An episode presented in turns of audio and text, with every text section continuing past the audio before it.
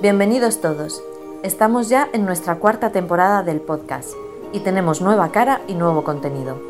Todo evoluciona, cambia y crece, y nosotros contigo, juntos en el camino de la conciencia y la evolución. En esta nueva temporada, además de concentraciones, consecuencias numéricas Grabovoi, tendremos conversaciones con grandes personas que nos contarán cómo han cambiado su vida, impactando en otros y tomando decisiones en base a las herramientas que nos van a mostrar en cada episodio. Además haremos reflexiones personales sobre temas interesantes y cómo llevar a la práctica el método CID y por supuesto alguna meditación guiada. Porque el futuro está en la conciencia y yo te quiero ayudar a elevarla. ¿Te vienes a este maravilloso viaje con nosotros? Pues sube que despegamos. Hola, ¿qué tal? ¿Cómo estás? Bienvenido, bienvenida un día más a nuestro podcast. Ahora con nuevo nombre y nuevos eh, episodios más orientados a no solamente al doctor Roboboy, sino a expandir un poco más nuestra conciencia y nuestro conocimiento de todo lo que puede hacernos crecer en conciencia y, eh, y en alma también. Y hoy tenemos con nosotros a Ari Casal. Y bueno, yo conocí a Ari en Zaragoza, en el Festival de la Felicidad, este, en, marzo pasado, y me gustaría mucho, porque bueno, la conocí, me descubrió un nuevo mundo que yo no conocía, porque yo conocía el liderazgo, pero no conocía algo. Entonces, bueno, pues vamos a ver qué es esto y en qué nos puede ayudar un poquito para elevar nuestra conciencia, conectarnos más con nuestro espíritu y demás. Pero lo primero, primero, primero es saber un poquito quién es Ari Casals. Cuéntanos, Ari. Muchas gracias. Me siento muy bien, bienvenida, Carmen. Muchísimas gracias por invitarme a, tu espacio. Eh, me hace muy feliz estar aquí hoy. Em, y notamos esa conexión ¿no? desde el primer día y, creo que nos podemos conectar muy bien. Así que te doy muchas gracias por dejarme también este espacio para, para, hablar de mi libro, ¿no? Básicamente. Básicamente. Pues quién es Dani Casals me parece que es de las preguntas más complicadas que se me van haciendo como a lo largo del tiempo. ¿no? Digamos que todos tenemos como diferentes partes. Eh, si me preguntas quién soy a nivel personal, lo primero que te diría es que siempre, siempre, siempre soy buscadora, soy eterna buscadora de nuevas respuestas, de, de nuevos caminos, eh, por lo tanto, digamos que esa sería como mi mayor definición, ¿no? Buscadora, eterna buscadora. Eh, es lo que más me gusta hacer, ¿no? Buscar, encontrar, investigar y, creo que eso sería lo que, lo que soy. Em, si me preguntas qué es Ari Casals, Ari Casals es eh, la marca ¿no? bajo la que se sustenta esta parte del liderazgo, el autoliderazgo, que, tiene, que tiene un propósito para mí. ¿no? Al final, el, el hecho de, que nuestro, nuestro día a día eh, sea también, hay que ponerle como esa conciencia para saber qué decisiones son buenas para mí, ¿no? Saliendo un mm. poco quizá de lo que se nos marca el entorno, de lo que se nos ha dicho toda la vida que teníamos o no teníamos que ser, ¿no? El, ser nosotros ese, ese faro que nos ilumina a nosotros mismos para llegar a donde queremos llegar. Em, muchas veces, eh, incluso cuando hablamos de liderazgo, que yo acompaño a líderes y equipos, eh, está alguien de fuera para marcarnos el camino.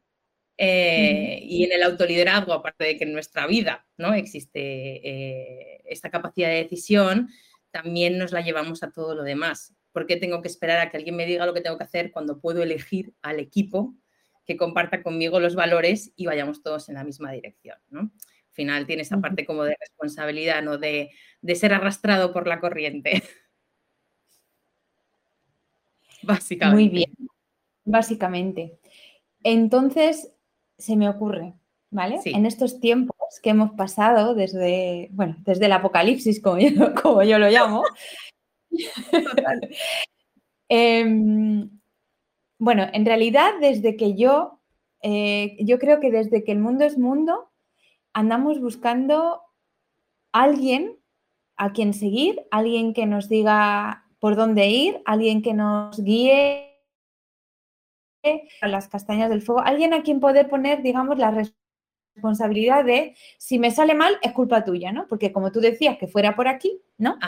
Eso es un poco lo que yo he ido descubriendo y lo que, por ejemplo, con el doctor Grabovoi me ha pasado muchas veces. ¿Por qué? Te cuento, él, él, todo lo que ha desarrollado, lo ha desarrollado para que tú te autogestiones, eh, cojas la responsabilidad de tu vida y la cambies tú sin dejarla en manos de nadie, ¿no? En el ámbito espiritual que él trabaja, él dice que tenemos contacto directo con el creador, o sea, no hay intermediarios entre nosotros y el creador, o sea, no va a venir aquí nadie a decirte esto es así, esto es así, tienes que ir por aquí, por allá. Entonces, eh, dicho esto, el autoliderazgo es como decir algo así como, mm, no me digas por dónde tengo que ir, que lo voy a descubrir por mí misma y voy a hacerme poderosa y voy a tomar mi responsabilidad hacer con mi vida o no? Sí, realmente. Eso? Sí, yo creo que el tema es de tener un canal de comunicación contigo misma, ¿no? El, contigo, mismo. Es decir, el, ser capaz de, escucharme de verdad. El ir desgranando qué quiero, quién quiero ser, cuáles son mis valores, eh, bajo, digamos, bajo qué valores voy a empezar a hacer navegar mi vida, eh, qué quiero incorporar, qué quiero dejar atrás. Em, y, muchas veces el, poder ser crítica, ¿no? Con qué mochilas he estado cargando. ¿Son mías? ¿No son mías? ¿Me las compro? ¿No me las compro? ¿Qué historia me estoy contando de la realidad? ¿Y qué historia me quiero contar? Em, poder tomar micro decisiones. Para mí creo que, que, el tema vital todos los días son las micro, micro decisiones. Es decir, no, tengo que ser, no tengo que autoliderarme en, como en, mi casa todo el mundo se ríe porque me dice, deja de alentar a la gente a dejar sus trabajos. vale, igual no tiene que ser una decisión tan drástica, ¿no? Eh, pero hay unas micro decisiones diarias que hacen que nuestra vida sea mejor para nosotros o sea peor. Desde el momento en el que decido, yo que sé, me voy a lo más básico, cuánta agua quiero beber en el día, ¿Cuánto espacio quiero darme para conversar conmigo mismo? ¿Cuánto rato quiero estar al sol? Esa parte como más física, ¿no? Como más, digamos, como más animal, ¿no? Esa parte más de, cuidarnos, como, como digo yo, como si fuéramos una, planta, ¿no? Dame de beber bien, dame un buen sustrato y ponme un ratito al sol, ¿vale? Desde el punto en el que es en el que son microdecisiones, ya me empiezo a autoliderar, porque ya tengo una base de lo que quiero. Quiero vivir de una manera más sana, quiero vivir de una manera más conectada con mi cuerpo, quiero vivir de esta manera. Y eso se extrapola a todo. Cuando hablamos de estas pequeñas decisiones, pero te hablo de, que, bueno, de que ahora mi próxima decisión es un poquito más independiente, ¿no? que esto me lo encuentro mucho, ¿no? Personas que, como dices tú, han ido siguiendo a alguien toda su vida y de repente quieren como romper con ese rol o se encuentran en una situación en la que tienen que romper con ese rol. Y entonces, ¿ahora qué? Bueno, pues empecemos por esas decisiones, ¿no? ¿Quiero comprar esto o no quiero comprarlo? Comprar esto, es, creo, tú y yo tuvimos una conversación, quiero recordar, que era como de sostenibilidad, ¿te acuerdas?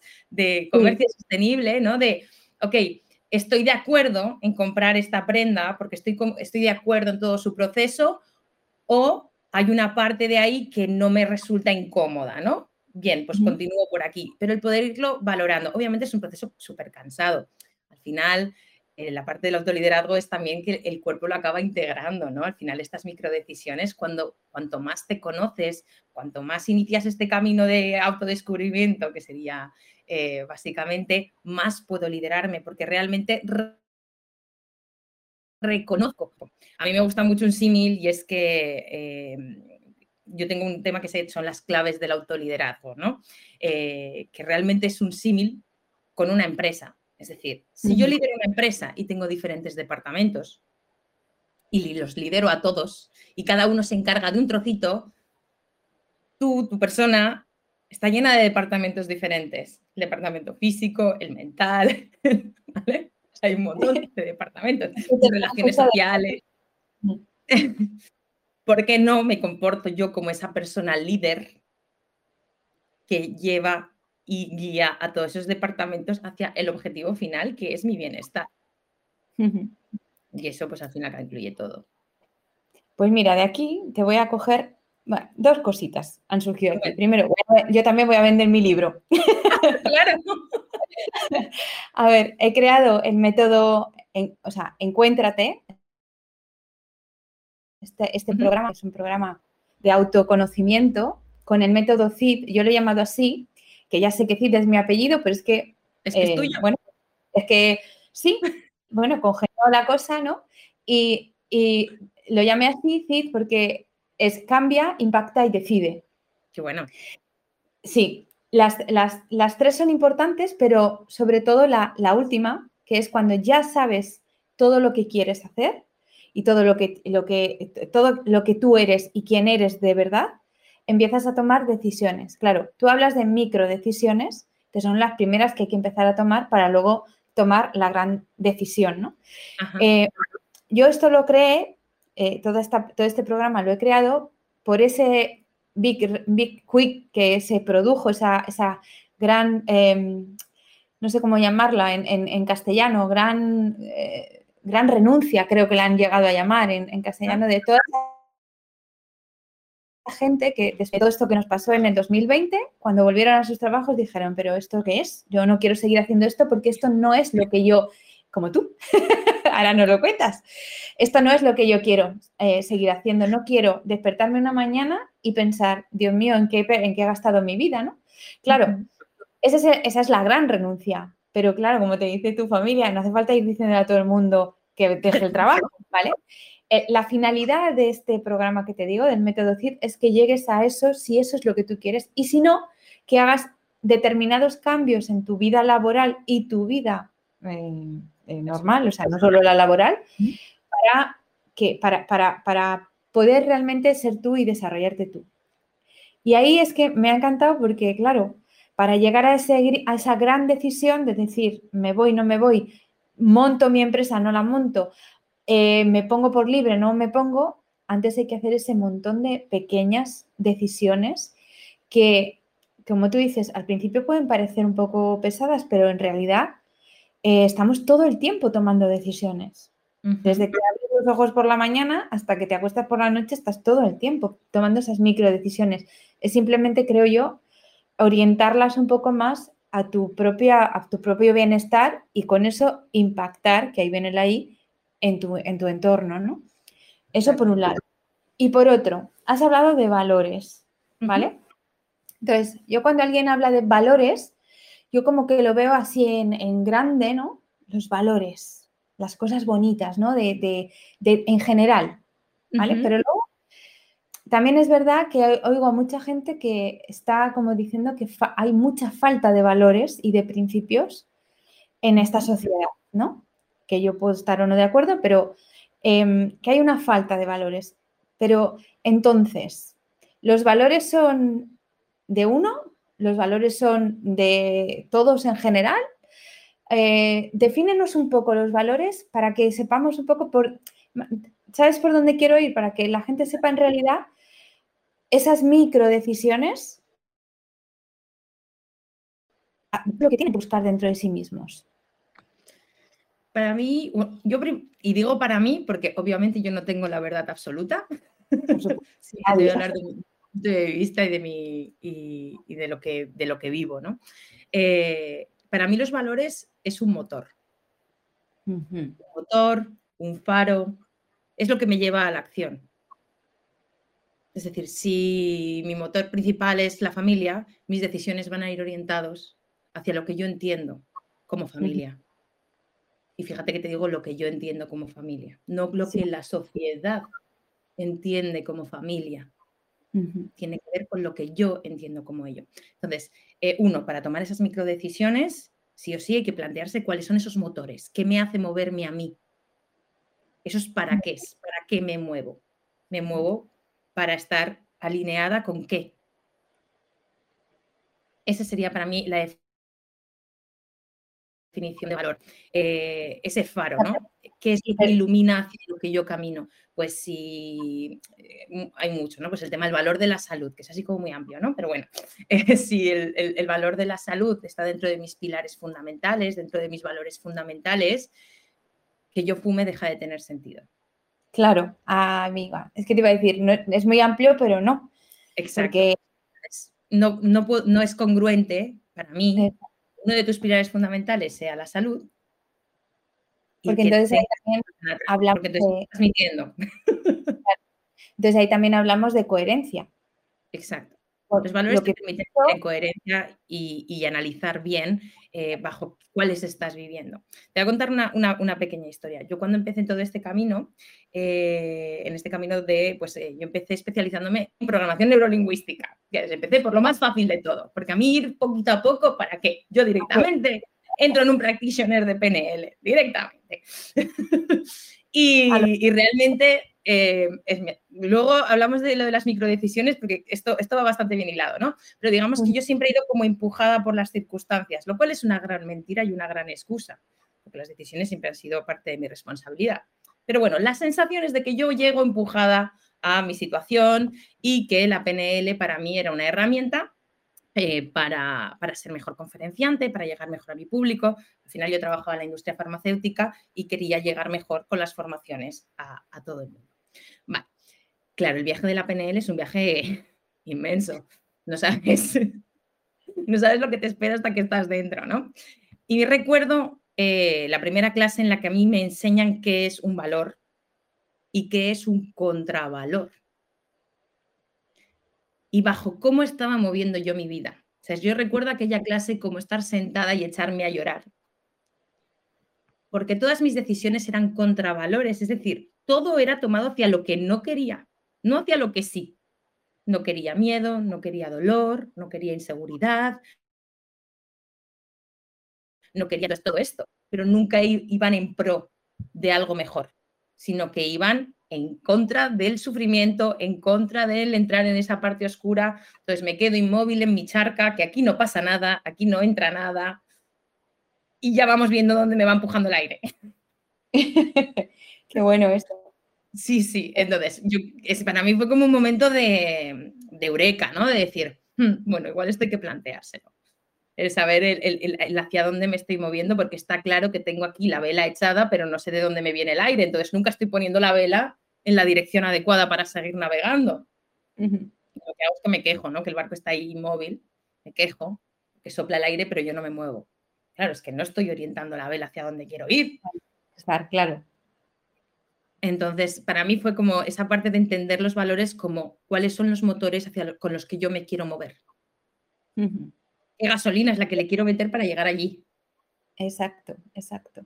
Pues si te, bueno, supongo que tú, claro, te has dado cuenta, pero estabas diciendo esto, me parece una, una puntualización muy buena, porque creo que el 99% de nosotros vivimos en contravalores, no con nuestros valores. O sea, vivimos como protegiéndonos, protegiéndonos de, pues eso, como tú dices, del miedo, de... Porque vivir con, con tus valores y poner tus valores sobre la mesa e ir hacia adelante con ellos es enfrentarte a lo mejor a, a, esas cosas que dan miedo y decir, no, esto no lo quiero, pero no lo quiero y no me voy a quedar aquí defendiéndome, sino que voy a apartarlo para seguir hacia adelante, ¿no? Entonces, muy buena puntualización esa. Y entonces, aquí va otra pregunta. primero me gustaría, me gustaría que contaras tu gran renuncia, tu ese encuéntrate, ese cambio, ese, ese, ese, impacto y esas decisiones que tomaste con, con, pues eso, ¿y por qué? ¿Qué pasó? Que yo lo sé, pero la gente que nos está escuchando no. La palabra es impacto, nunca lo mejor dicho. Fue un tortazo con la mano abierta que me quedé, me quedé dando vueltas. Eh, em, no, quiero decir, hay como diferentes momentos en los que, como digo yo, me, caigo del guindo, ¿no? me caigo de ese árbol y me empiezo a dar cuenta de cosas. ¿no? Em, la primera, yo venía como, bueno, es un poco del contexto, ¿no? Yo vengo un poco de, la salud, empecé estudiando óptica, me ascendieron muy rápido, llevando equipos, luego farmacéutica, eh, una carrera meteórica, y cuando digo meteórica no me refiero a lo alto, sino a lo rápido que fue todo, ¿vale? Porque bueno, porque por suerte o por desgracia, como lo quieras ver, eh, yo tenía una serie de aptitudes y capacidades para crecer así de rápido. Eh, hoy por hoy son muchas de las herramientas que me he llevado, pero con 26, 25 años, pues bueno, pues eh, es algo como bastante fuera de lo común. Em, obviamente, cuando todo el mundo te dice, este es el camino, por aquí vas bien, vamos por aquí, tú pues sigues, porque es el siguiente paso necesario, ¿no? Y, estás en pareja y te vas a vivir juntos y digamos que vas haciendo todo aquello que se espera, ¿no? Mm. Eh, tienes un buen puesto, tienes un buen sueldo, eh, vives en de las ciudades más cosmopolitas de España, tienes pareja, tienes coche, no tengo perro porque soy alérgica, pero... bueno, no Exacto, es la ciudad perfecta, eh, vacaciones dos veces al año y tendrías que estar súper agradecida y, y súper feliz. Y la realidad era otra, la realidad era que, me costaba muchísimo levantarme por las mañanas, que entraba en un bucle de hiperproductividad em, brutal, eh, nunca he sido competitiva, no soy una persona competitiva en general y entré en un, en modo súper competitivo porque el mundo de las ventas y de la farmacéutica te entra un poquito en, todo esto. Em, digamos que me despersonalicé. No, no, es aquella niña con la que entré a trabajar no tenía nada que ver con la persona que era en ese momento. Te hablo incluso del estilo de vestir, quiero decir, lo que empezó a ser para mí importante, que nunca lo había sido, como puede ser ropa, complementos, como temas muy, muy, muy materiales, ¿no? Era como una manera de, construir así y, y, está genial si eres feliz. Yo en ese momento no lo era. Y entonces vete a la India y te encontrarás, ¿no? Yo me fui a hacer un viaje de mochilera con un amigo en Bali eh, y recuerdo el volver en el avión, eh, como 10 horas de llorar sin parar en el avión y sin saber por qué. El, no quiero volver a mi trabajo, no quiero volver a mi casa, no quiero volver a mi pareja, no quiero volver a nada. Pero bueno, en aquel momento pues, eh, pues recomponte y tira, porque lo que estás pensando no es normal, que tienes una vida maravillosa. Y tiras y sigues y avanzas y te ascienden y sigues y tiras y avanzas y, sigues con esta, eh, bueno, pues eh, con esta infidelidad arrastrada, ¿no? Que al final se acaba siendo somática, eh, tu cuerpo se queja, todo se queja. La siguiente parte fue, pues, en enero antes de la pandemia, yo me voy a esquiar, segunda pista, después de esta y en la primera pista de esquí, calentando, por unas cosas y por otras, una niña de por medio, yo me caigo en una placa de hielo y oigo crack. Cuando me levanto, eh, noto como que me he dado solamente un golpe y bajo esquiando la montaña. Y cuando llego abajo, el que me parece a mi pareja me dice, ¿estás bien? Y yo le digo, sí, estoy perfecta. Me dice, pues estás llorando. Tenía la cadera rota, Carmen. La cadera rota y me costó una semana ir a urgencias porque yo decía que era un maratón. Ay, la leche. Yo con la pierna negra, inflamada. No, te voy a, no voy a ser escatológica de cómo tuvieron que solucionar aquello, pero fue un tema muy gordo. te vale. claro, mi cuerpo y mi mente estaban totalmente desconectados, Carmen. Es que es muy fuerte porque ni siquiera, ni siquiera con eso eras capaz de escuchar a tu cuerpo. O sea, te estaba gritando, por favor, no sigas. Y tú, ala, esquiando, decidí dejar de esquiar porque el golpe me había dolido, obviamente, pero para mí era como un golpe, un golpe y además pues la situación había sido la que era, ya se me habían quitado las ganas, bueno, pues me quedo en la cafetería leyendo que yo estoy muy bien. Eh, yo que he sido esquiadora toda la vida, nunca me he quedado sin esquiar, pero algo ya me decía que no andaba. Pues aún así pasé una semana entera de vacaciones de, de, de ir a ver amigos, no sé qué, no sé cuántas, con la pierna negra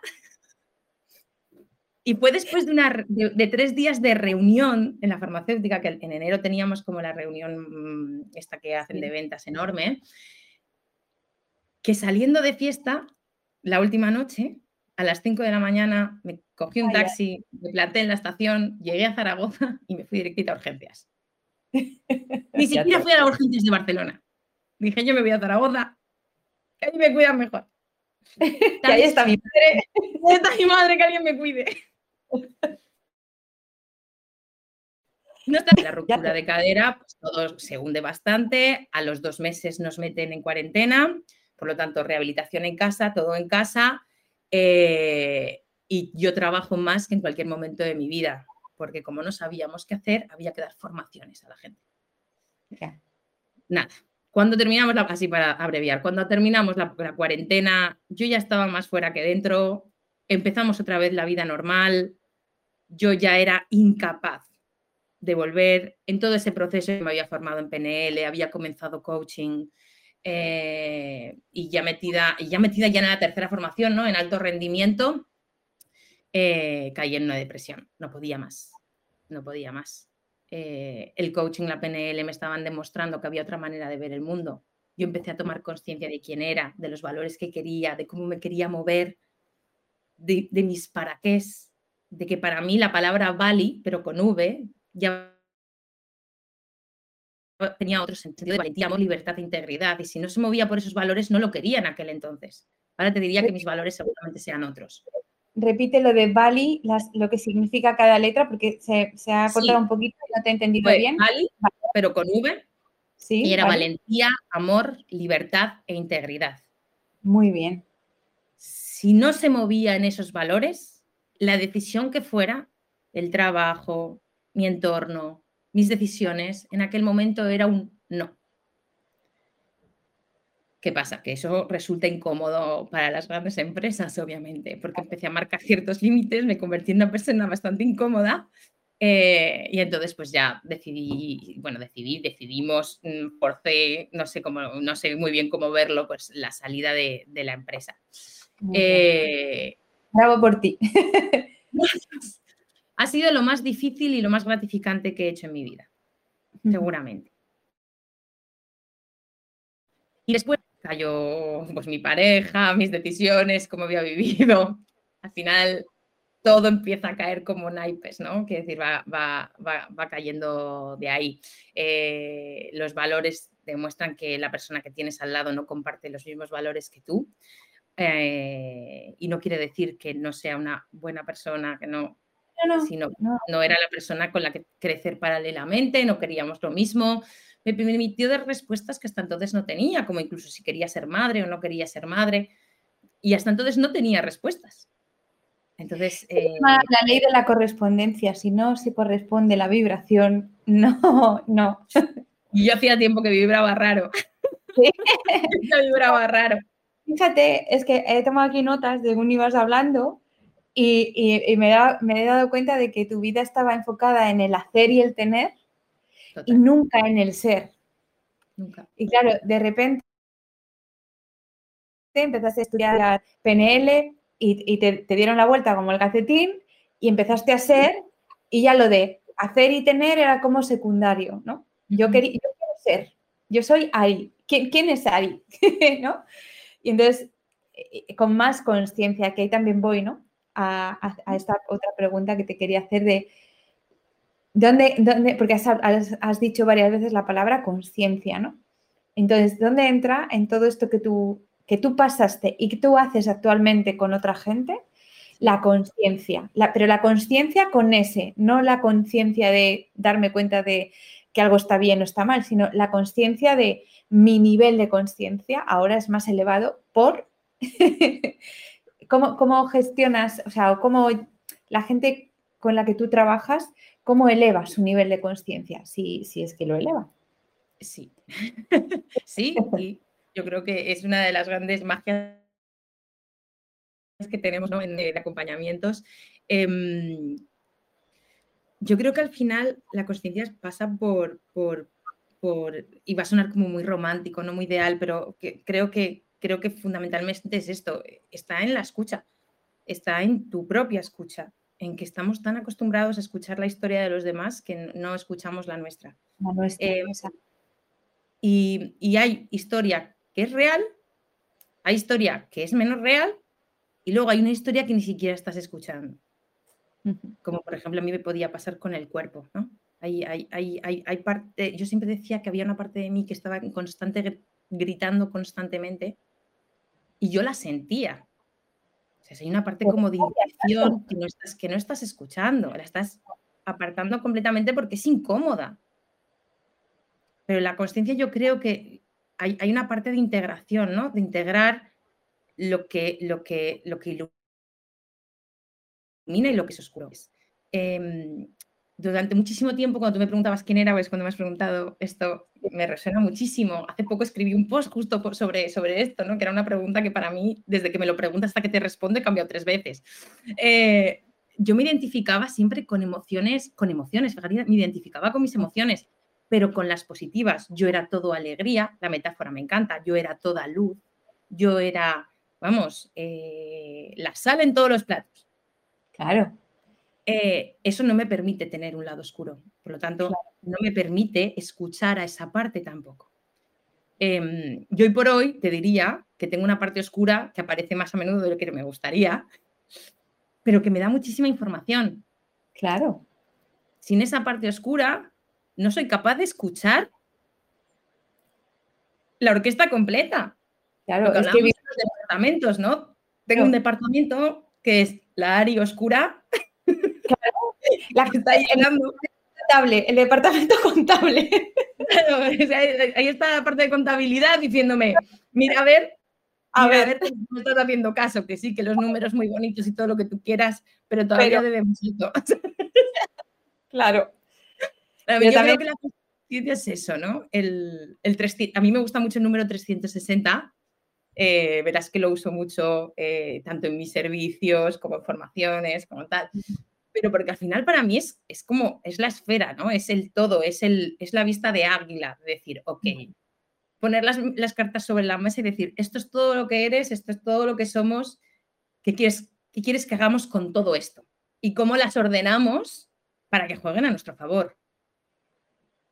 Yo creo que la conciencia es eso, el, conocer tus herramientas, tus virtudes, tus debilidades, dónde te pones contenta, dónde te pones oscura, eh, saber qué necesitas, que hay mucha gente que, yo qué sé, eh, como el tema de la meditación, ¿no? Yo, por ejemplo, yo soy mucho de meditación activa, me cuesta mucho el sentarme eh, a meditar porque,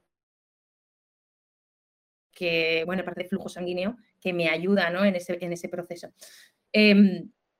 Em, si me dices, no, tú siéntate a meditar, te diré, hostia, Carmen. me, cuesta, me, cuesta, muchísimo. Me siento muy incómoda, pero no por lo que está pasando en mi cabeza, sino porque mi estado meditativo entra desde, desde el movimiento. Ya me da igual que sea pintando, escribiendo, eh, lo que sea. Necesito, hay algo en el, en el, movimiento armónico de mi cuerpo que me permite ¿no? llegar, llegar a, esta parte. Y para mí la conciencia está en eso, en que no eres solo lo que haces, no eres solo lo que tienes, incluso ni siquiera eres solo lo que crees que eres. Sí. Siempre hay como un área oculta, que me encanta, ¿no? que es lo que hablábamos de, de la zona de búsqueda, eh, hay una área oculta que es oculta para ti, pero es oculta para otros, por lo tanto nadie juega con ventaja. La primera que te vas a dar cuenta de esto eres tú. Y, yo creo que, ahí hay como esa parte de que te decía yo al principio de descubrir, ¿no? de buscar, de, rascar un poco y decir, ¿qué más hay? ¿Qué más hay? Eh, también yo creo que porque vivimos en un mundo dual, hay luz y hay oscuridad, pero mm, esto se lo escuché una vez a Matías de Estefano, eh, hablaba de que ese miedo a la oscuridad viene de cuando éramos, cuando vivíamos en las cavernas y, la noche eh, guardaba a los peores enemigos, ¿no? Y teníamos que, e incluso cuando éramos, eh, estábamos todavía en, el agua y, salimos a la luz, ¿no? Desde, desde, desde lo más profundo del océano crecimos hacia la luz, ¿no? Y es como que la luz es lo bonito, y, lo oscuro es la sombra, lo, lo, feo, lo malo es la sombra, pero las, las dos cosas son parte nuestra. Y de hecho, fíjate eh, lo que dice la Kabbalah, que dice que Dios es luz, pero que tú no puedes ir hacia la luz, porque la luz te quema. Tú nunca puedes conocer verdaderamente a Dios, porque si lo conoces desapareces, ya dejarías de ser, ¿no? Entonces te tienes que poner unas gafas de sol y también, claro, para poder, para poder transitar esa luz y poder ver. Y también tienes que mirar de vez en cuando hacia atrás a ver hacia dónde está dirigiéndose tu sombra, ¿no? Porque es dependiendo de hacia dónde se dirige tu sombra, tú realmente, porque si tu sombra está hacia el este, tú estás yendo hacia el oeste, ¿no? Entonces, bueno, un poquito hay que, hay que, hay que aceptar esa parte oscura también nuestra, como tú bien dices, porque eso también nos hace crecer y es, y es que está en nosotros, nos, nos, es que sin esa parte no somos. Entonces, pero es como que se nos ha educado a eso lo, eso lo tapas, porque esa es tu parte fea. Tú solo, tú solo muestras lo bonito, como tú decías. Yo soy alegría, yo soy eh, simpatía, yo soy. Claro, pero también eres mala leche, ¿no? Espero que en algunos momentos tengas mala leche y pongas tus límites y digas no. justo eso te iba a decir. claro. Justo eso te iba a decir. Al final, la parte oscura he descubierto durante todo este camino, ¿no? Y al, trabajar con otras personas, no solamente contarme mi historia una y otra vez, sino escuchar historias de las demás, es que la parte oscura es una herramienta fundamental. Total. La parte oscura, es decir, el enfadarte te lleva a la acción. El enfadarte, que no, es que yo no me enfado nunca, pues qué miedo. No, de verdad. Pues qué miedo. ¿Y qué? Y qué mentira, digo. Qué mentira, no, pero bueno, hay gente que de verdad considera que no se enfada nunca. Otra cosa es que no lo manifiestes de cara a la galería. Pero es que no enfadarse nunca, qué miedo. Porque quiere decir que nunca te estás poniendo como prioridad. Necesito enfadarme para dar un golpe en la mesa, para decir hasta aquí. Hasta aquí, claro necesitas la tristeza. Yo, por ejemplo, en la tristeza tengo mucha... La, tristeza sí o sí es un periodo de reflexión. Este momento de mm. estoy triste y no sé por qué, bueno, vamos a, vamos a vivirla. Porque igual sí sabemos por qué. el, el no sé me cuesta mucho. El no sé, bueno, sí sabes, aún tenemos que pasaros a descubrirlo, ¿no? Eh, hay muchas, hay muchas palabras que a mí no me gustan mucho, pero por, por, el significado que tienen, ¿no? El no sé, para mí es un no me apetece ahondar aquí, ok, dime, no me apetece, no me digas no sé, porque te limita, te limita en tu propia vida, te limita a que no quieras ir más allá. Si no es el momento, perfecto, no es el momento, pero no sé. Mm, y luego el por qué. Y esto es porque yo tenía una mentora que decía, ¿por qué porquerías? A mí explícame los para qué. Claro. Yo también soy más de para qué. Sí, sí, sí, me encanta. Y, todavía lo uso, ¿eh? El por qué porquerías. Se queda como muy, se queda como muy, muy anclado. Muy bien. Y ya lo último que te pregunto, sí, para ponerte un poco en compromiso, ¿vale? Venga. Eh, sirve todo esto que estamos hablando del autoliderado, del autoconocimiento, ¿tú crees que sirve para elevarnos bueno, elevarnos en conciencia ya me has dicho que sí, porque al final eh, pones luz en tus partes oscuras y eso hace que pegues un salto al siguiente, a la siguiente octava, como digo yo en, música, ¿no? Pero, ¿dónde queda tu espíritu en todo esto? Porque yo siempre me dicen, es que tú eres muy espiritual, ¿vale? Y vale, lo soy, lo soy porque yo he estudiado muchas filosofías místicas, creo que la parte espiritual es muy, la parte espiritual y, de alma y de, así como la conciencia, el alma y el espíritu para mí también son partes imprescindibles del ser humano que hay que desarrollar y que hay que tener en cuenta. Y que muchos de los males del, ser humano serían menos si los tuviéramos esto en cuenta. Entonces, con este programa, con este autoliderarte, ¿tomas conciencia de tu espíritu, de tu parte espiritual? ¿O esto se lo dejamos un poco más a los a los frikis como yo? ¿O cómo? bueno, aquí te devolvería un poco la pregunta, ¿no? Y para mí siempre es ¿a qué llamas tu espiritualidad? Para mí esto es, creo que es, la, que es, clave. Es decir, bueno, tiene que haber en el momento en el que, ¿cómo defines tu espiritualidad? Vale. Porque hasta hace cuatro años, dedicarte a lo que me dedicaba yo era ser un hierbas. Y me dedico al coaching, al liderazgo y a las empresas, ¿eh? Sí, sí, sí, sí, pero... Por eso te quiero decir. Claro, yo he sido una hierba espiritual. Vale, te lo defino. Vale.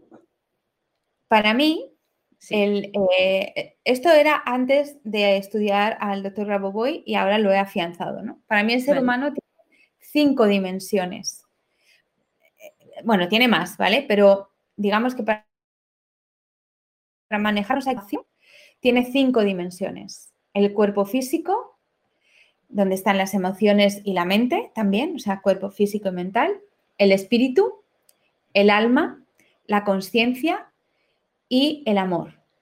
El alma es la parte que materializa mi realidad, pero no puede materializar mi realidad sin, sin o sea, sí que puede, ¿no? Pero no va a materializar una realidad coherente y armoniosa si no estoy en consonancia o no estoy en comunicación con mi conciencia, y mi conciencia es una conciencia más o menos elevada, y si no estoy en, comunicación con mi espíritu. Mi espíritu es el vehículo que lleva la información desde mi alma a mi conciencia y viceversa.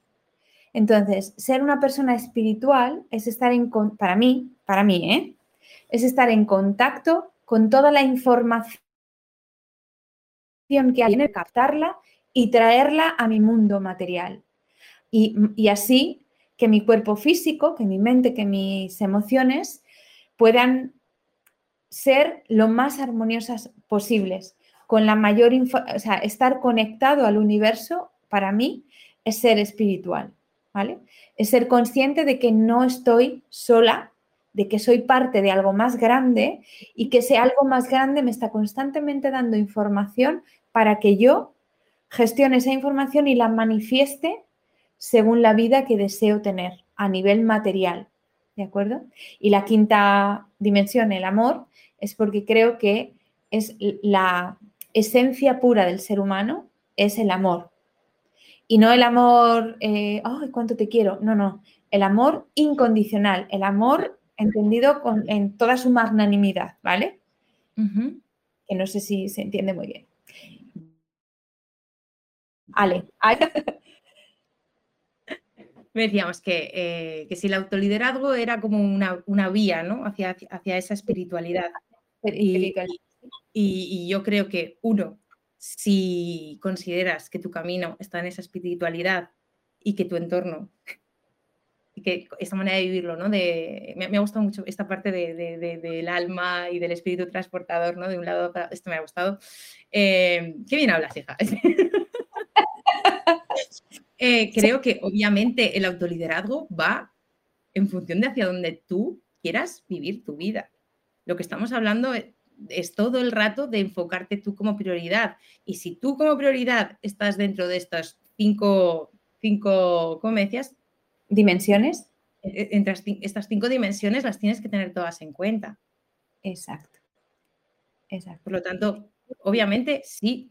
Eh, si me preguntas lo que es espiritual para mí, me, gusta, mucho esta pregunta porque para mí la palabra espiritual, eh, yo creo que esto alguna vez lo hemos hablado, para mí queda un poco como que, no se integra, pero en cambio cuando hablamos, hay una parte de mí que es muy espiritual. Es decir, si concibo todo lo que me rodea como una fuente de información constante de la que no soy capaz de absorber toda esa información y al final sí o sí focalizo frente a dónde quiero ir, que es lo que creo que tú llamas esa parte de manifestar, ¿no? Al final, el coger toda esa información y poner la luz, el foco, si esto fuera una lupa con, pasando la luz, dónde quiero ir, dónde quiero apuntar. Y, mm, y bueno, no sé si, si has leído sobre neurociencia, que supongo que, sí. Eh, para mí tiene mucho sentido en, la parte de que desde que empezamos con la meditación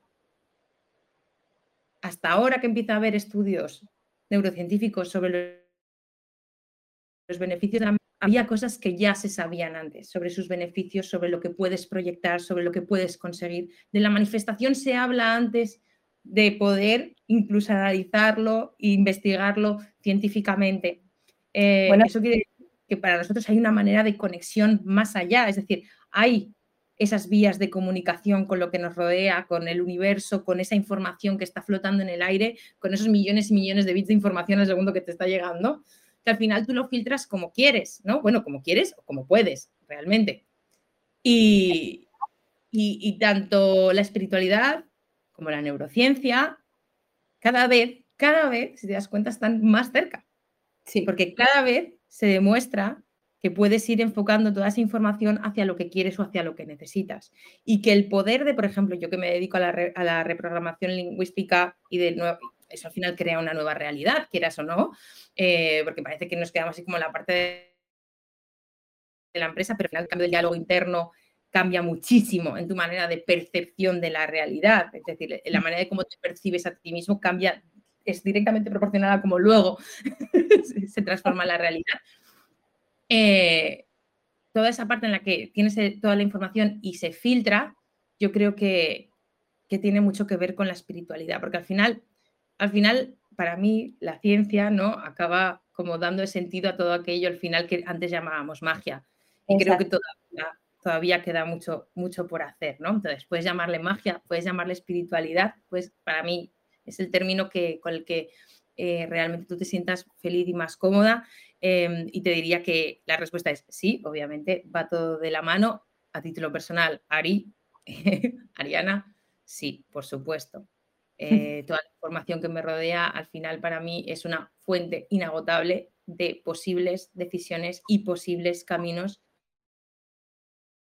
que puedo tomar. Es mía hacia dónde quiero poner el foco. Claro. es muy acertado lo que estás diciendo de que em, pues hace, más, hace milenios todo esto ya se sabía. De hecho, la meditación es algo muy antiguo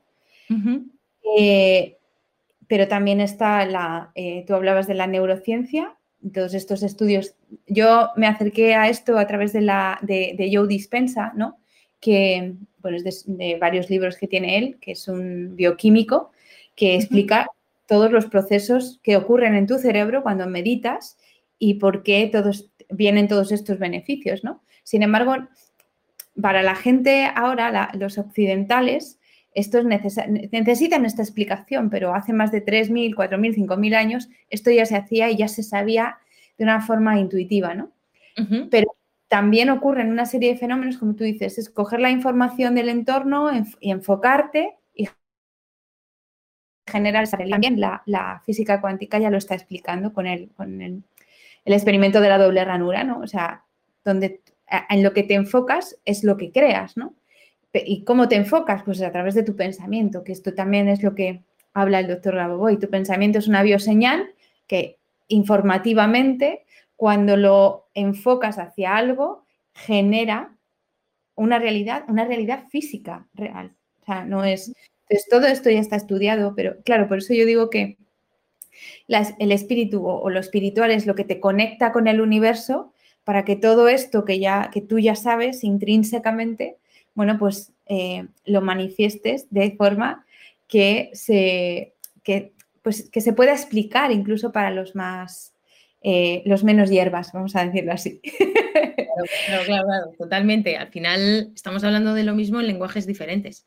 Eh, para mí, bueno, no sé, Marian Rojas habla siempre del sistema reticular activador ascendente, habla siempre del SAR, eh, para mí es el ejemplo claro de cómo la ciencia te puede explicar el sistema de manifestación. Exacto. Sí, sí, sí. Que de eso hablo en la formación, en el programa del SAR. Eh, hablo de eso porque es que es básico eh, para que entiendas por qué te pasan las cosas que te pasan. Es que lo estás creando tú porque hay algo en tu cerebro que, hace que te... por ahí que está, cortando por ahí, ha decidido que de todos esos, o sea, si solo te tienen que pasar tres informaciones, has elegido esas. Claro. ¿qué le estás diciendo? ¿Qué le estás contando?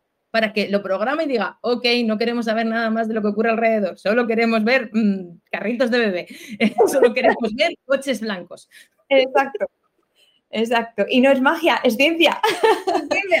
Lo digo muchas veces en el, en el programa y a mis alumnos, no es magia, es ciencia, parece magia. Parece magia y me encanta que la gente lo vea como algo mágico. Me parece que tiene como esa parte, yo siempre hablo de romanticismo, ¿no? Es mucho más bonito hablar de magia y manifestación que decirte que hay una parte de tu cerebro que filtra información, es muchísimo más aburrido, ¿no? Claro. Pero si te digo, eso es como, al menos tengo algo en lo que creer. Sí, exacto. Y yo creo que, que la gente necesita algo en lo que creer. Exacto. Bueno, cosa guapa, pues no sé si quieres, ya lo voy a dar por terminado este ratito que me ha encantado. Gracias. como eres la invitada, te dejo que cierres, que digas adiós diciendo lo que más te apetezca, lo que quieras compartir. Bueno, importante, ¿dónde te pueden encontrar? Em, ¿Para qué les puedes ayudar a todas esas personas que andan por ahí perdidas buscando a Ari Casal? ¿Dónde te pueden encontrar? ¿Y para qué? ¿Para qué te quieren encontrar? encontrar? Bueno, lo que hablábamos de que a mí me gusta mucho, yo no concibo el desarrollo profesional o el desarrollo de, una empresa o de un nuevo proyecto sin el desarrollo personal. Eh, sí lo puedo separar, pero no creo en ello. Entonces, creo que todo tiene que ir de la mano. Eh, lo que consiguen conmigo es empezar siempre desde un trabajo personal eh, para orientarte en gestionar el cambio que necesites gestionar, para ir hacia donde quieras ir, pero sí que es verdad que estoy muy enfocada quizá pues más en emprendedores, en startups o en negocios que han crecido muy rápido eh, y, de repente todo es sufrimiento y se desborda y a mí me gusta decir que, pues, están en riesgo de morir de éxito, porque morir de éxito también es, eh, ocurre. Es, muy posible. Entonces, eh, yo recojo ¿no? estos casos o personas que tienen multiproyectos ¿no? y tampoco saben cómo gestionar. lo que te permite es primero saber quién eres tú, saber que esto está alineado contigo, si este proyecto está alineado con el cliente que quieres en tu entorno, porque a veces se nos olvida que nosotros también podemos elegir al cliente que queremos, que no tenemos que atraer a todo el mundo. Entonces, ¿a qué tipo de cliente quiero, quiero atraer eh, y cómo hago para que ese equipo que luego construya navegue en torno a mis valores y a mi propósito? Para mí es muy importante que tu desarrollo de negocio vaya alineado con realmente tu, tu propósito. Que el propósito no tiene que ser tu propósito vital, pero sí que es verdad que tenga como eh, ese alineamiento contigo, con lo que eres, con lo que sientes, con lo que necesitas y que tu negocio vaya a la par de lo que necesitas. Coherencia. Coherencia, coherencia. Totalmente coherente. Que si ahora tu empresa necesita parar un año y vivir planamente, que sea ese año. Si ahora tu empresa necesita crecer eh, de una manera exponencial, pues nos vamos a enfocar en ello, pero vamos a ir siempre alineado a lo que tú y tu equipo necesita. Eh, luego también sesiones individuales de life coaching, que esto, realmente llegó un poco por, pues bueno, por empezar a hacer sinergias y, lo hago con muchísimo gusto y las disfruto un montón. Así que las sesiones individuales eh, también. Y en todo ello incluyo, pues, eh, desde la PNL, desde el coaching, el mentorizaje, son muchos años llevando equipos, y, pero para mí tiene mucho punto en esta reprogramación de creencias es decir, el, tratarme mejor, porque cuando empezamos normalmente a desarrollar un negocio o un nuevo proyecto, eh, somos muy duros con nosotros mismos y el lenguaje cambia. Pero cambia, realmente hay un cambio desde quién eres antes de decir monto un negocio a quién eres dos meses después. Eh, el nivel de, de, la manera en la que nos comunicamos con nosotros mismos, el grado de exigencia, el grado de de observación cambia muchísimo. Entonces, volver a tomar esas riendas, ya no solo de mi vida, sino de cómo me comunico conmigo mismo, liderazgo y de liderazgo de equipos eh, tiene mucho que ver pues, con la autoestima, con el llevar a cabo los pasos necesarios, con, con, eso hablamos de ese escucharme, ¿no? Y que tenga todo esa coherencia y ese sentido. ¿Dónde me pueden encontrar? En mi web, www.aricasals.com, acabado en ese. Eh, me puedes encontrar en Instagram, arroba aricasals barra baja coach. Em, me puedes encontrar eh, en este vídeo y también tengo un podcast en Spotify que se llama Reprogramándome. Eh, estamos todavía en proceso, pero ahí sí que está el capítulo que hablábamos de las siete píldoras de las siete claves del autoliderazgo, que creo que ahí te puedo explicar muy bien qué es esto de, del autoliderazgo y por qué lo tengo por bandera, ¿no? Y porque, porque siempre a donde voy hablo de, este, de este concepto. Y para mí es un placer, Carmen, de verdad. Muchísimas gracias por dejarme este espacio. Me encanta hablar contigo, divagando y filosofeando sobre la vida. Eh, que me encanta siempre esa sonrisa que me hace sentirme muy cómoda. Y aunque las preguntas que son incómodas, a mí estas partes me encanta porque me encanta que me, que me rasquen, que me pinchen y aprender, aprender cosas nuevas que, que, quizá a veces se quedan fuera de mi alcance porque no... no, no, no, no para todo. Hoy por. Me... me pongan uno más. Si me ponen un brazo más, todo bien. Muy bien, pues nada, con esto eh, despedimos el episodio de hoy. Espero que os haya gustado mucho, que sigáis en esta nueva etapa, en esta cuarta temporada aquí escuchándonos. Y bueno, además de Ari, os prometo que voy a traer gente muy interesante también, como ella, y que nos va a contar cosas muy nuevas y muy interesantes que nos ayudan a crecer en conciencia, espiritualmente y, por supuesto, materialmente, que para eso estamos aquí encarnados, ¿no? Eh, es el mundo de la materia. Así que, sin más, me despido y nada, nos seguimos viendo por aquí, por YouTube, por Instagram y por donde tú quieras. Simplemente pones Carmen Cid y ahí aparezco yo. Un besito, nos vemos, chao.